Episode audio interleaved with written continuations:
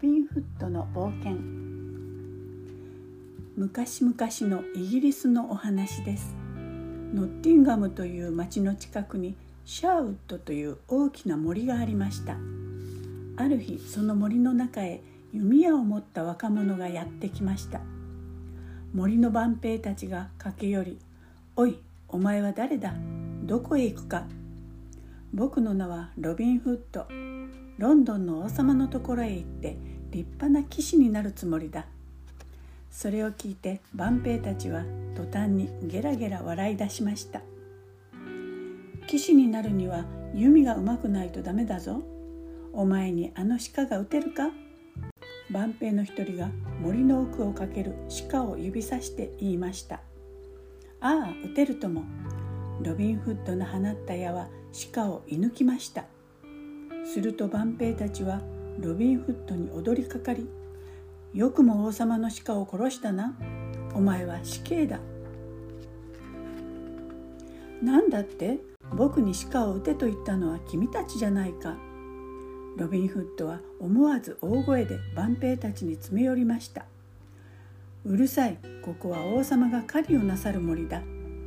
鹿を殺したやつは吊るし首だぞ」万兵たちはロビン・フッドめがけて矢を追いかけました。さあ大変うかうかしていると撃ち殺されてしまいます。ロビン・フッドは森の奥へ夢中で逃げていきました。ところがこの森の奥にはロビン・フッドのように誤って鹿を殺したり税金を払えなくて逃げてきた男たちが何人も隠れて住んでいたのです。ロビン・フッドは早速その仲間入りをしました。そして大男のリトル・ジョンと試合をして見事に相手を打ち負かしてしまいました。弓の腕前でもロビン・フッドは誰にも負けませんでした。剣の腕前も一番でした。とうとうロビン・フッドは森の仲間たちの頭になりました。その頃ノッティンガムには悪い代官がいて高い税金を取り立てたり食べ物や金貨を奪ったりして人々を苦しめていました。ロビン・フッドは森の仲間たちと力を合わせて代官を懲らしめてやろうと考えました。ロビン・フッドとその仲間たちは木の上や草むらで兵隊たちの帰りを待ち伏せしました。やがて税金を積んだ馬車が来るとロビン・フッドたちは一斉に襲いかかりました。命だけは助けてくれ。兵隊たちはたちまち降参しました。みんなの大事な税金さえ置いていけば許してやるぞ。ロビン・フッドの言葉に兵隊たちは税金を置いて逃げ帰っていきました。面白くないのは代官です。せっかく集めた税金は奪い返されるし兵隊たちは降参するしロビン・フッドが忌々しくてたまりません。今に見ておれロビンめ。ロビン・フッドは命を懸けて奪い返した税金を村や町の人々のもとへそっくり返してやりました。ありがとうロビン・フッド様。あなたのおかげで私たちはどんなに心強いことか人々は涙を流して喜びロビン・フッドを神様のように崇めました。大官が兵隊たちを引き連れて森へ攻め寄せてくるという知らせが入りました。よし戦うぞ。ロビン・フッドの力強い言葉に森の仲間たちも喜びの声を上げました。森へ攻め入った大官の兵隊はいきなり木の上から矢を追いかけられバタバタと倒れました。馬に乗った兵隊は大きな落とし穴にもんどり打って墜落し後へも先へも動けません。やっとのことで奥へ進んだ兵隊たちも頭の上から突然大きな木を何本も倒され押しつぶされてしまいました。大官たちは方法の手で森から逃げ帰りました。大官は悔しくてたまりません。ロビン・フッドを捕まえる計略を思いついて次のようなお触れを出しました。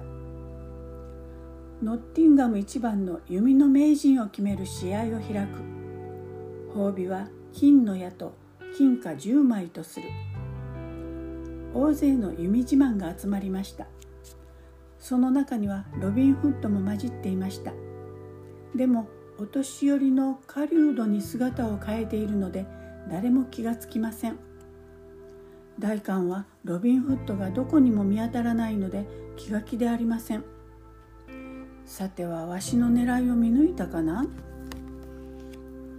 試合は次々と進み3人が勝ち残りました。半分に切ったリンゴが空に投げられ3人はそれをめがけて一斉に矢を放ちました。するとロビン・フッドの矢は他の2人の矢を切って落としリンゴの真ん中に見事に命中。大官は優勝した男を怪しいと思いました。これほどの腕を持つ者はロビン・フッドしかいないはずだ。優勝した男が褒美をもらうために大官の前に連れ出されました。すると大官は突然大声で笑い出し「お前はロビン・フッドだな。このわしの目は騙せんぞ」しまった。ロビン・フッドは兵隊たちに取り押さえられてしまいました。それロビン・フッドを縛り首にしてしまえ。大官の命令に兵隊たちはロビン・フッドを死刑台に連れて行き首にロープをかけました。大官様縛り首の用意ができました。よし。